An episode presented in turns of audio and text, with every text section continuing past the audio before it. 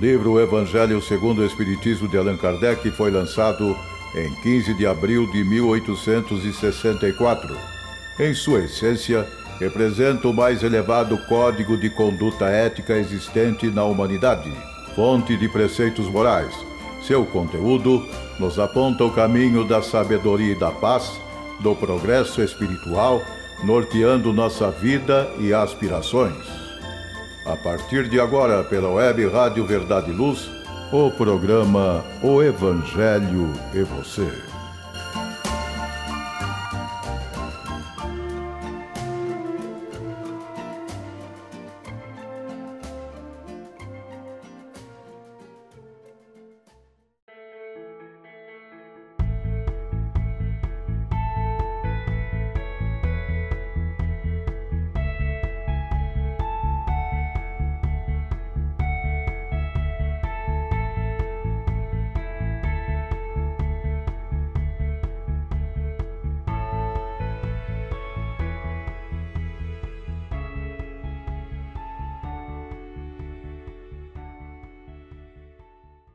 Olá, minha amiga, olá, meu amigo, sejam bem-vindos a mais um programa O Evangelho e Você, aqui através da Web Rádio Verdade e Luz da cidade de Ribeirão Preto.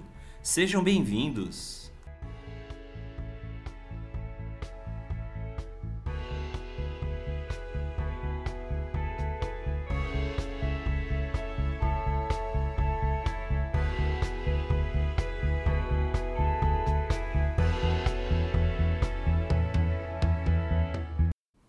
Bem, amigos, muito bem, amigas. Hoje, episódio de número 20 do programa O Evangelho e Você, estudando o Evangelho segundo o Espiritismo, como sabemos, a terceira obra da chamada codificação espírita, do chamado Pentateuco Kardeciano. Hoje, dando continuidade aos estudos do capítulo 4, iniciando, aliás, a 24 o 24 item o do capítulo 4, que inicia as instruções dos espíritos com mensagens trazidas pelo espírito São Luís. Antes, entretanto, amigos e amigas, de iniciarmos esse episódio de número 20, considerando evidentemente que nesse próximo sábado, dia 3 de outubro, todos nós, de certo e de alguma forma, iremos homenagear o codificador da doutrina espírita, Allan Kardec. Todos os programas aqui da Web Rádio vão reproduzir uma vinheta produzida pelo nosso amigo Abel Santos, vinheta esta que se trata de um resumo biográfico da vida apostólica de Allan Kardec. Então, antes de iniciarmos o nosso programa, propriamente dito, eu gostaria que vocês ouvissem essa vinheta, caso naturalmente ainda não tenham feito, para que depois então iniciemos as nossas considerações em torno de, deste item número 24 da mensagem de São Luís.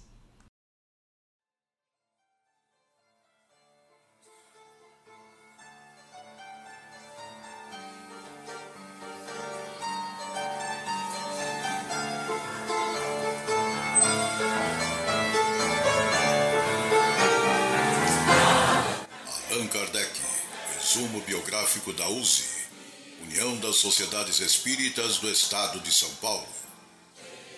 Allan Kardec, pseudônimo de Hippolyte Léon Denisard Rivail, foi o codificador do Espiritismo. Foi educador, escritor e tradutor francês.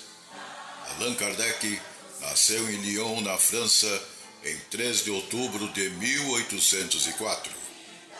Tornou-se educador e entusiasta do ensino, tendo sido várias vezes convidado pelo mestre Pestalozzi, em Everdun, na Suíça, para assumir a direção da sua escola, a sua ausência. Durante 30 anos, de 1824 a 1854, dedicou-se inteiramente ao ensino e foi autor de várias obras didáticas que em muito contribuíram para o progresso da educação naquela época. Em 1855, o professor Rivail se depara pela primeira vez com o fenômeno das mesas que giravam, saltavam e corriam em condições tais e não deixavam lugar para qualquer dúvida. Passa então a observar estes fenômenos, pesquisa-os cuidadosamente, graças ao seu espírito de investigação, e sempre lhe fora peculiar, não elabora qualquer teoria preconcebida, mas insiste na descoberta das causas. Aplica a estes fenômenos o método experimental com o qual já estava familiarizado na função de educador e, partindo dos efeitos, remonta às causas e reconhece a autenticidade daqueles fenômenos. Convenceu-se da existência dos espíritos e de sua comunicação com os homens. Grande transformação se opera na vida do professor Rivail. Convencido de sua condição de espírito encarnado, adota o nome já usado em existência anterior, no tempo dos druidas, Allan Kardec.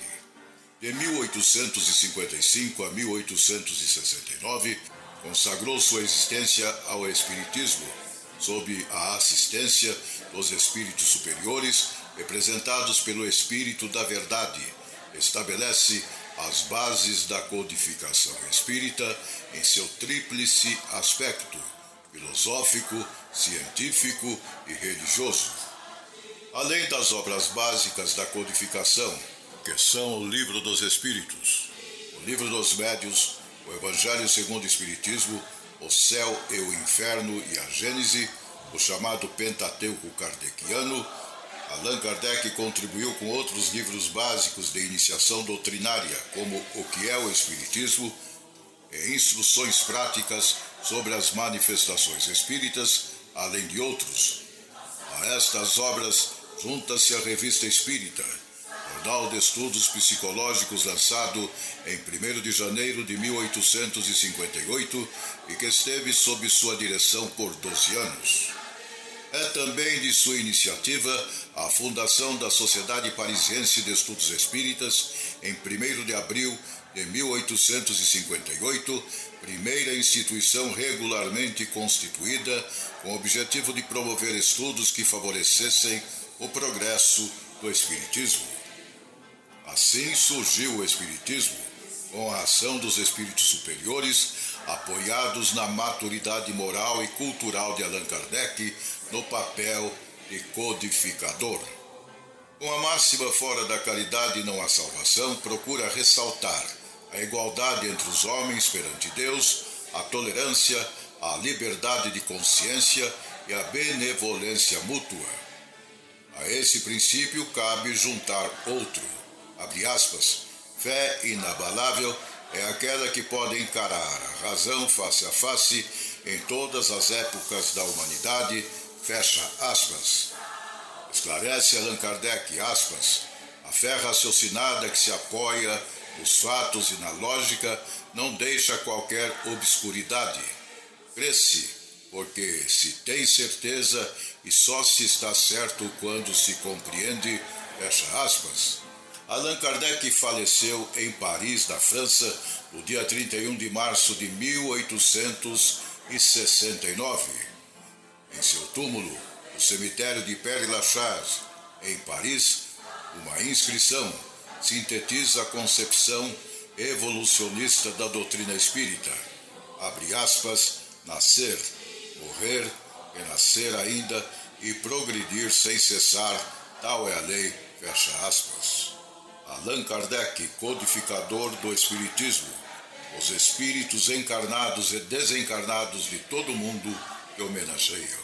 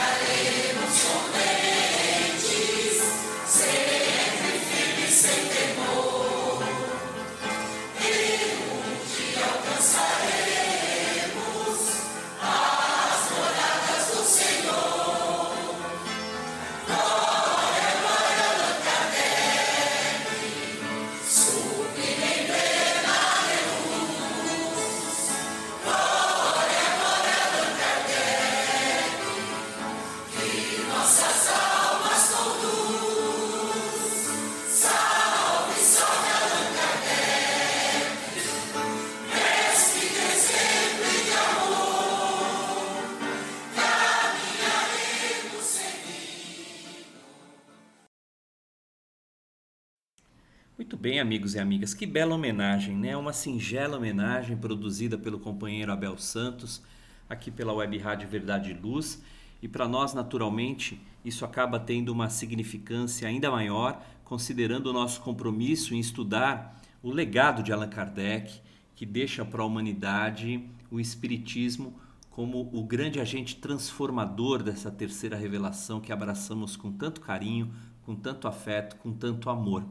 Muito bem, amigos e amigas, vamos então, continuando aqui com as nossas preocupações em torno do estudo, lembrando mais uma vez para você que chega agora, eventualmente, que nós estudamos aqui o Evangelho segundo o Espiritismo, estamos atualmente estudando o capítulo 4, ninguém pode ver o reino de Deus se não nascer de novo, e iniciaremos agora as instruções dos Espíritos com as mensagens que o Espírito São Luís escreve, especialmente essa do item número 24, quais são os limites da encarnação. Mensagem esta intitulada, portanto, Limites da Encarnação. Como sempre, nós trazemos estes apontamentos encontrados aqui no livro O Evangelho segundo o Espiritismo, fazendo durante a leitura uma ou outra consideração em torno das assertivas, das orientações, das informações que nós temos acesso então. Muito bem, iniciando esse item 24, vamos verificar a seguinte dissertação trazida por São Luís. A encarnação não tem, propriamente falando, limites nitidamente traçados, se se entende por isso o envoltório que constitui o corpo do espírito, já que a materialidade desse envoltório diminui à medida que o espírito se purifica.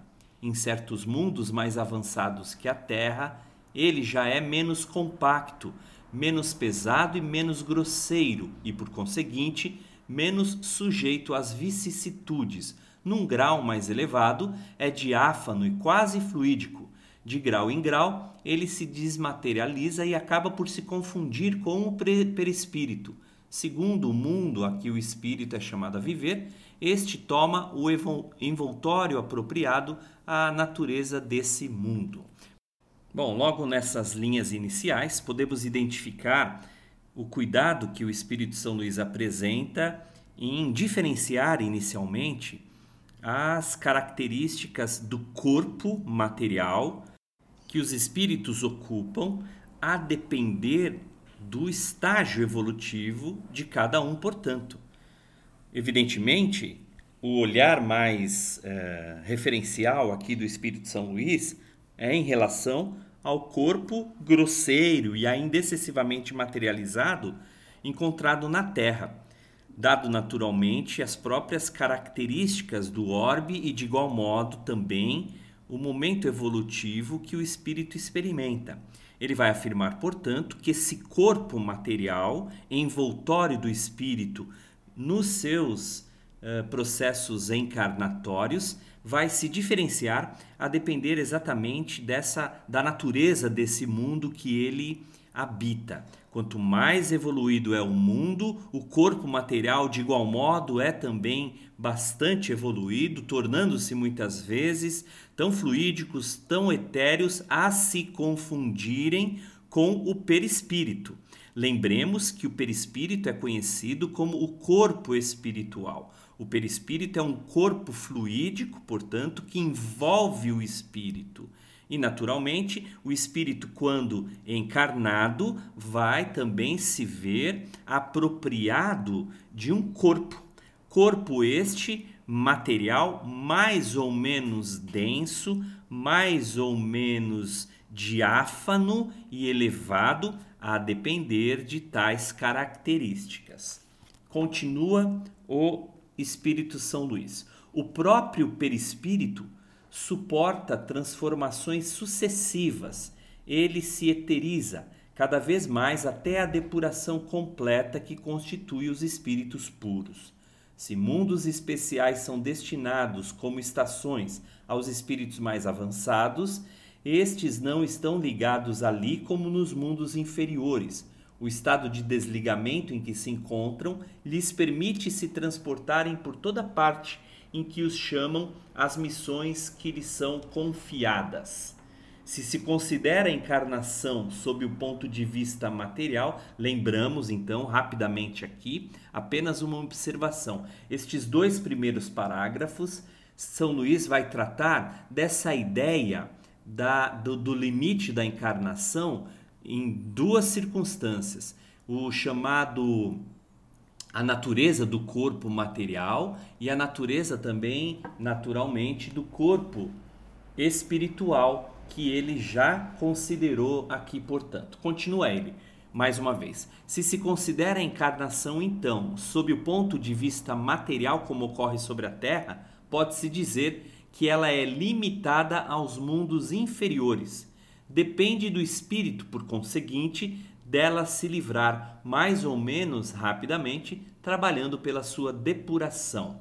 Deve-se considerar também que no estado errante, quer dizer, nos intervalos das existências corporais, a situação do espírito está em relação com a natureza do mundo ao qual se liga, pelo seu grau de adiantamento, que assim, na erraticidade, ele é mais ou menos feliz, livre e esclarecido, segundo seja mais ou menos desmaterializado. Portanto, tudo é uma questão de evolução essa evolução que vamos evidentemente construindo no decorrer das nossas existências reencarnatórias, depura-nos sob inúmeros aspectos, sobretudo aqui trazendo, é claro, a, em relação ao próprio perispírito, que se depura de igual modo, e também a natureza do corpo material que haveremos de ocupar quando encarnados. Agora, há um detalhe aqui nesse último parágrafo de São Luís, nessa mensagem que ele escreve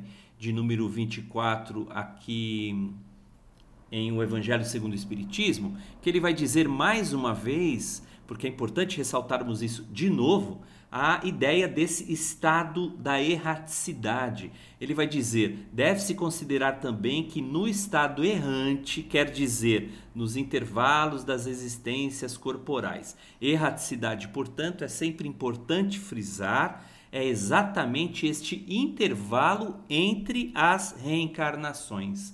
Portanto, não se trata da natureza de um intervalo vamos dizer assim, é, definitivo, né? Pelo contrário, como o próprio nome faz alusão, evidentemente. Muito bem, agora uma outra mensagem trazida por ele, de item 25, intitulada Necessidade da Encarnação.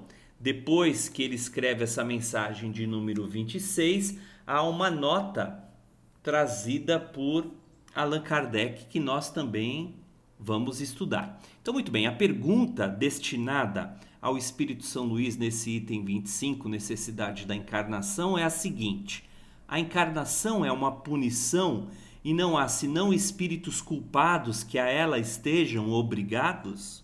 Pergunta muito justa, porque muitas vezes associamos a ideia de encarnação com aquela ideia ainda incompreendida de que, uma vez encarnados, nós estamos assim, nesse estado, para pagar as nossas dívidas, para expiar os nossos erros através da dor e do sofrimento e das situações embaraçosas que a vida corpórea acaba provocando. E não raro entendemos todas estas condições como um castigo divino, como uma punição divina. Portanto, a pergunta é bastante pertinente e a resposta que o Espírito São Luís vai nos dar é a seguinte: a passagem dos espíritos pela vida corporal é necessária para que possam cumprir, com a ajuda de uma ação material, os desígnios cuja execução Deus lhes confiou. Ela é necessária a eles mesmos porque a atividade que são obrigados a desempenhar ajuda o desenvolvimento da inteligência. Cortando aqui rapidamente, eu quero falar para vocês a respeito de uma relevante e importante questão encontrada em O Livro dos Espíritos, a de número 132, que eu gostaria de apresentar a vocês nesse momento. A pergunta, aliás, 132, é muito significativa porque também trata do objetivo da encarnação e encontra a, a similitude de explicação bastante relevante que São Luís está se utilizando. Kardec, lá no Livro dos Espíritos, lá na questão 132, vai perguntar: qual é o objetivo da encarnação dos espíritos? A resposta é muito de encontro, evidentemente, àquela apresentada por São Luís no item 25 do Evangelho segundo o Espiritismo, partícipe do capítulo 4. Diz aqui, entretanto, no Livro dos Espíritos, os espíritos da revelação, a seguinte resposta a Allan Kardec: Deus lhes impõe a encarnação com o fim de fazê-los chegar à perfeição. Para uns é expiação, para outros missão. Mas para alcançarem essa, essa perfeição, tem que sofrer todas as vicissitudes da existência corporal. Nisso é que está a expiação. Visa ainda outro fim a encarnação o de pôr o espírito em condições de suportar a parte que lhe toca na obra da criação. Para executá-la é que cada mundo, aliás, e que em cada mundo toma o espírito um instrumento de harmonia com a matéria essencial desse mundo, a fim de aí cumprir, daquele ponto de vista, as ordens de Deus. É assim que, concorrendo para a obra geral, ele próprio se adianta. É ou não é uma resposta idêntica a esta consideração trazida por São Luís aqui no item 25 do capítulo 4 do Evangelho segundo o Espiritismo. Olha só, eu vou até ler de novo esse primeiro item do parágrafo aqui para a gente perceber as suas semelhanças. A passagem do espírito pela vida corporal é necessária para que possam cumprir, com a ajuda de uma ação material, os desígnios cuja execução Deus lhes confiou.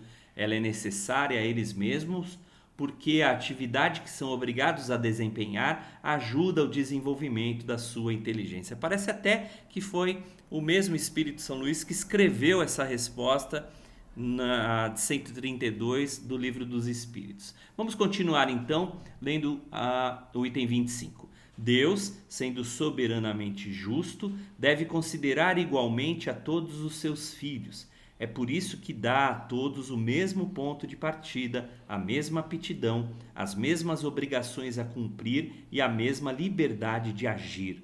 Todo privilégio seria uma preferência e toda preferência uma injustiça.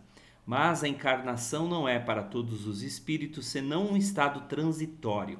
É uma tarefa que Deus lhes impõe na sua entrada na vida, como primeira prova do uso que farão do seu livre arbítrio.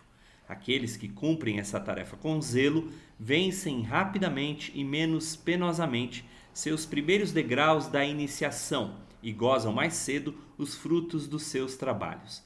Aqueles, ao contrário, que fazem mau uso da liberdade que Deus lhes concede, retardam o seu adiantamento. É assim que, por sua obstinação, podem prolongar indefinidamente a necessidade de se reencarnar e é então que a encarnação se torna um castigo, falando exatamente sob aquele ponto de vista quando os espíritos lá no, no livro dos espíritos vão dizer que alcance que experimentando a reencarnação nós sofremos as vicissitudes da existência corporal e é nisso mesmo que se encontra a expiação. Muito bem, amigos e amigas. Bom, nós vamos agora, antes de iniciarmos a nota feita por Allan Kardec aqui no item 26, nós vamos para um rápido intervalo, retornando em seguida. Obrigado mais uma vez pela sua audiência conosco aqui no programa O Evangelho e Você. Muito obrigado. Está reformando ou construindo? A Elétrica Bege tem tudo em materiais elétricos, ferragens e ferramentas para sua residência ou construção. A Elétrica Bege tem lâmpadas de LED, fios e cabos flexíveis, torneiras, ventiladores e escadas em alumínio. A Elétrica Bege fica na rua João Guião, 1417, na Vila Virgínia. Telefone 3637-0202. Os preços mais imbatíveis de Ribeirão Preto você encontra na Elétrica Bege, Rua João Guião, 1417. Telefone 3637 0202.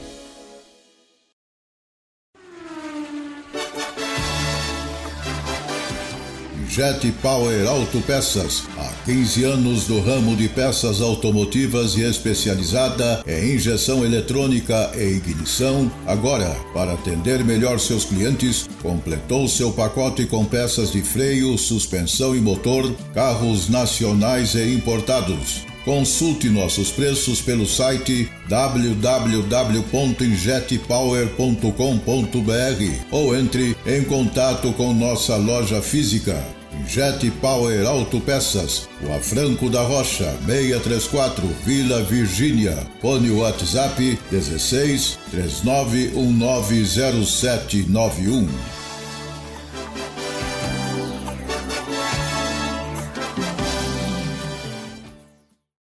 Muito bem, amigos e amigas. Essa nota, o item número 26 do capítulo 4, é a última, o último item desse capítulo. Depois dele, portanto, nós vamos começar a estudar o capítulo 5, o maior capítulo do Evangelho segundo o Espiritismo, Bem-aventurados aflitos. Vamos ver então o que Kardec traz nesse item 26. Uma comparação vulgar fará compreender melhor essa diferença. O estudante não alcança os graus da ciência senão depois de ter percorrido a série de classes que a ela conduz. Essas classes, qualquer que seja o trabalho que exijam, são um meio de atingir o fim e não uma punição. O estudante laborioso abrevia a caminhada e nela encontra menos espinhos.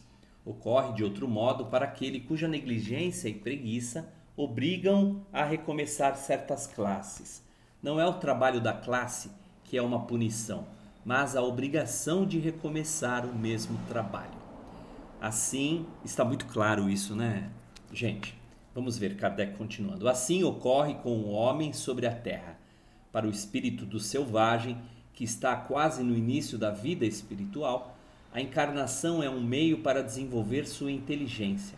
Mas para o homem esclarecido, no qual o senso moral está amplamente desenvolvido e que é obrigado a recomeçar as etapas de uma vida corporal plena de angústias, enquanto que poderia já ter alcançado o objetivo, é um castigo pela necessidade em que se encontra de prolongar sua demora nos mundos inferiores e infelizes.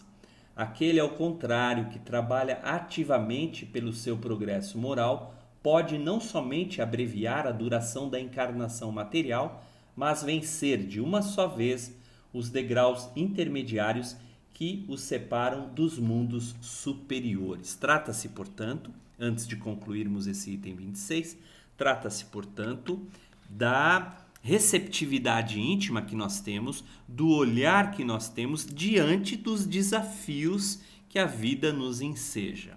É claro que, preocupados com as aquisições morais, experimentando as dificuldades do, do momento como, como aprendizados permanentes, como estímulos até para que nos lancemos a assimilação dos valores imperecíveis da alma, estaremos contribuindo mais diretamente, mais positivamente ao nosso crescimento espiritual. Contudo, se a vida encerra tudo ao nosso derredor, características de revolta, de indignação, de ociosidade, nós estaremos imprimindo também na nossa intimidade espiritual as mesmas características, as mesmas semelhanças. Ora, a pergunta que fazemos é: é claro que nós queremos nos ver, vamos dizer de alguma forma, mais livres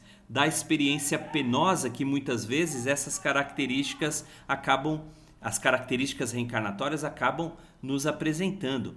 A pergunta, portanto, é o que temos feito de alguma sorte para acelerar o movimento ascensional na aquisição, no trabalho dos valores crísticos em nós mesmos. Kardec então continuará: Os espíritos não poderiam se encarnar senão uma vez sobre o mesmo globo e cumprir suas diferentes existências em esferas diferentes? Essa opinião só seria admissível se todos os homens estivessem sobre a Terra no mesmo nível intelectual e moral. As diferenças que existem entre eles, desde o selvagem ao homem civilizado, mostram os degraus que são chamados a vencer. A encarnação, aliás, deve ter um fim útil. Ora, qual seria o das encarnações efêmeras de crianças que morrem em tenra idade? Elas teriam sofrido sem proveito para elas e para os outros. Deus, cujas leis são soberanamente sábias, não faz nada de inútil. Pela reencarnação sobre o mesmo globo, quis que os mesmos espíritos, encontrando-se de novo em contato, tivessem ocasião de reparar os seus erros recíprocos, em razão das suas relações anteriores. Ele quis, por outro lado, assentar os laços de família sobre uma base espiritual e apoiar sobre uma lei natural os princípios de solidariedade, de fraternidade e de igualdade. Assim termina o capítulo 4, o item 26. Naturalmente, nós vemos aqui, portanto, esse encerramento, sobretudo fazendo uma relação muito cuidadosa, muito estreita com os laços de família. Aquele item 18, 19 que nós estudamos anteriormente, os laços de família sendo fortalecidos pela reencarnação e quebrados pela unicidade da existência, especialmente também trazendo a estrutura reencarnatória no mesmo globo, nas mesmas relações recíprocas, naturalmente considerando a necessidade do imperativo da experiência conjunta para o aprimoramento da criatura humana, se apoiando então sobre a lei natural, especialmente considerando aqui, é claro, os princípios de solidariedade, de fraternidade e de igualdade. Muito bem, olha só que beleza. Encerramos mais um capítulo, o de número 4, e vamos iniciar, agora mesmo nós vamos iniciar já o capítulo 5, Bem-aventurados os aflitos. Antes, porém, de iniciarmos esse importantíssimo capítulo de O Evangelho segundo o Espiritismo, vamos chamar os nossos apoios publicitários para que então a gente já possa começar apresentando esse capítulo que nós deveremos muito provavelmente levar alguns bons programas para estudá-los em virtude mesmo desse conteúdo muito reflexivo, muito necessário para as nossas cogitações do momento. Já voltamos, amigos e amigas. Verdade e Luz. Eu sou Basílio, aos amigos ouvintes, é, quero deixar o meu convite para que ouça todos os dias, às 8 e às 21 horas, o programa Verdade e Luz. E se você gostar, se você entender que aquilo for útil, repasse aos seus contatos. Não é? E nós ficamos muito agradecidos. Obrigado. Verdade e Luz, programa da doutrina espírita, o cristianismo redivivo na sua pureza e simplicidade.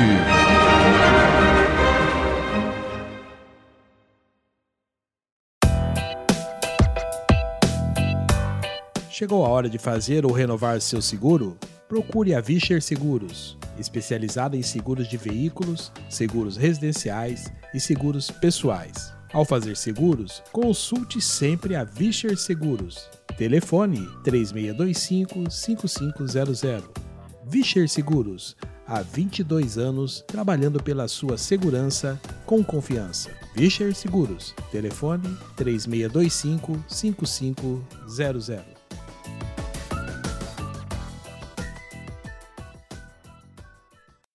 Retornando então, amigos e amigas, mais uma vez eu agradeço muito a participação de vocês, a dedicação, a tolerância de todos que nos acompanham aqui na Web Rádio Verdade e Luz, apresentando todos os domingos às 18 horas o programa O Evangelho e Você, que antes de tudo é um programa que busca estudar o Evangelho segundo o Espiritismo. Nós entendemos toda e qualquer passagem evangélica, que toda e qualquer orientação em torno da passagem evangélica é destinada ao coração do homem. E é por isso mesmo que o programa O Evangelho e Você procura discuti-las, interpretá-las, senti-las com uh, alguma, eu diria, profundidade.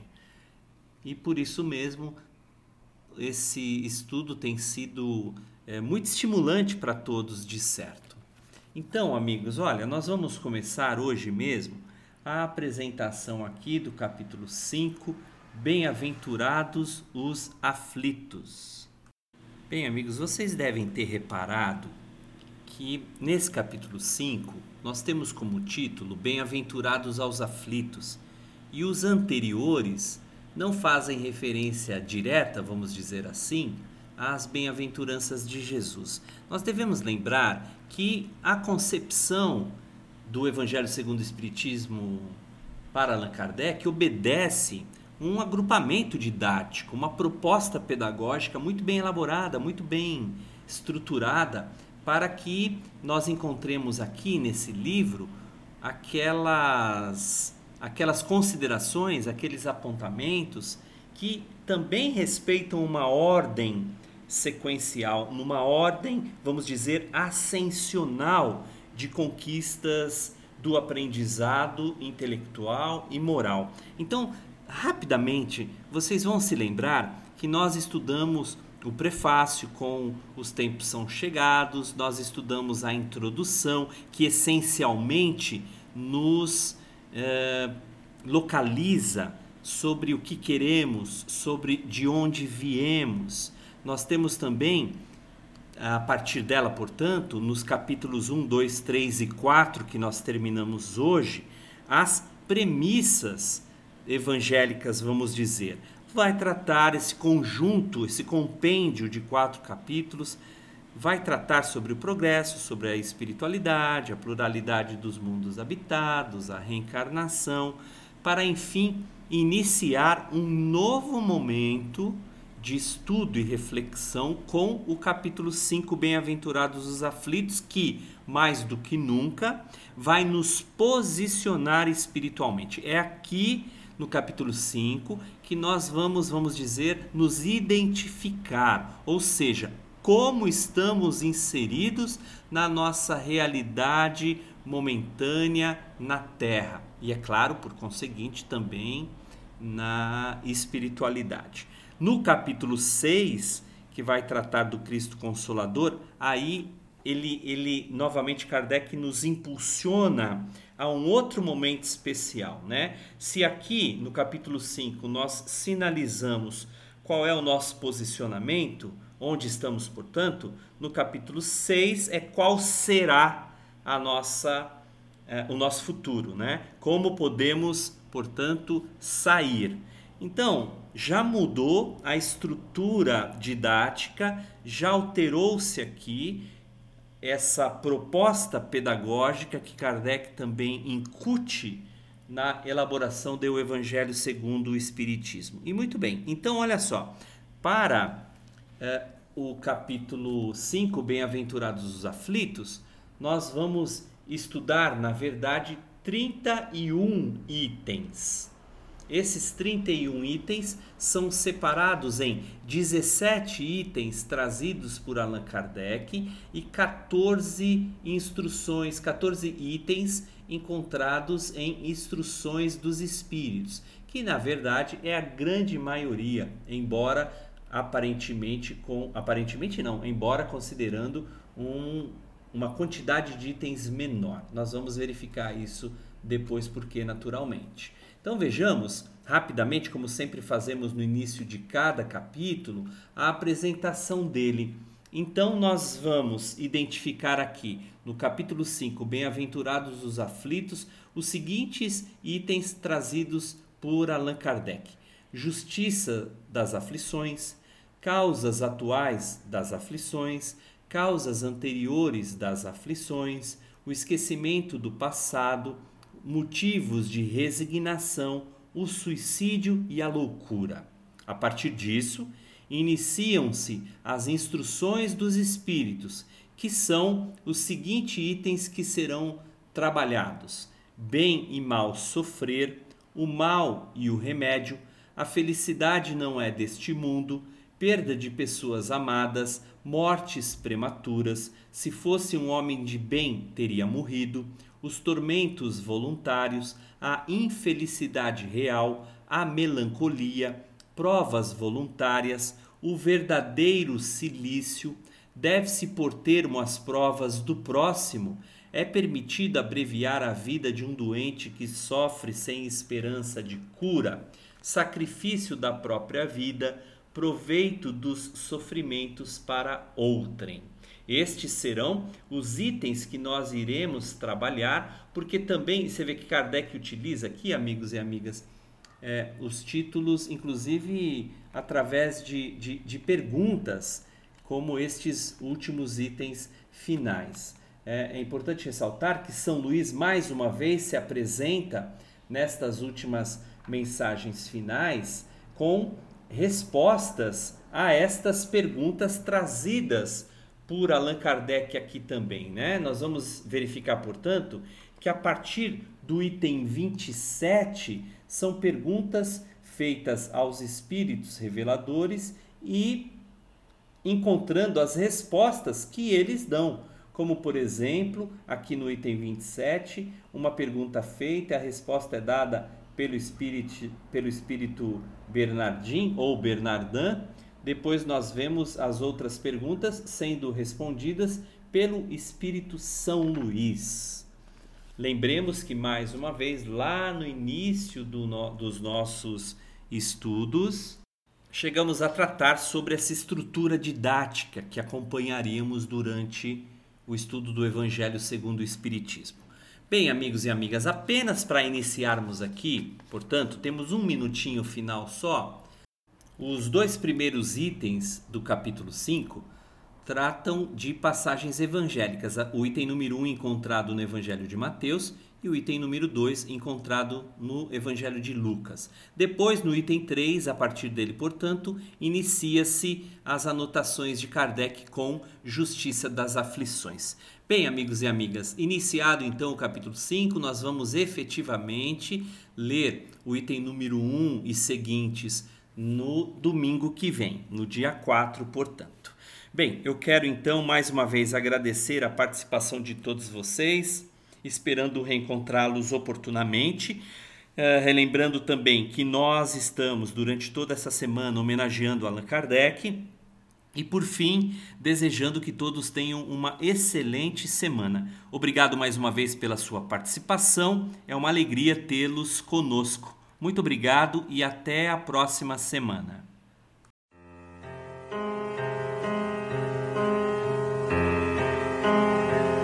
Você acompanhou pela web Rádio Verdade Luz mais um programa de estudos e divulgação da doutrina espírita. Fique ligado na nossa programação.